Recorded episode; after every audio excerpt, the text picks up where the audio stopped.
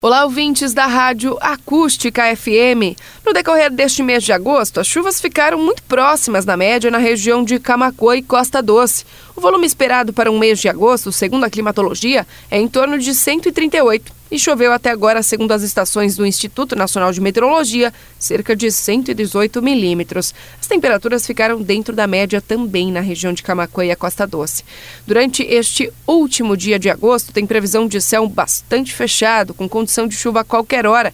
A máxima não passa dos 17. Domingo, a chuva perde força e o frio ganha temperaturas variam de 10 a 16, segunda-feira de 8 a 17. O início da semana que vem será de tempo mais estável, só que com temperatura ainda baixa na região de Camacuã e a Costa Doce. Para o mês de setembro, os modelos de previsão indicam chuva acima da média normal para a região de Camacuã e a Costa Doce.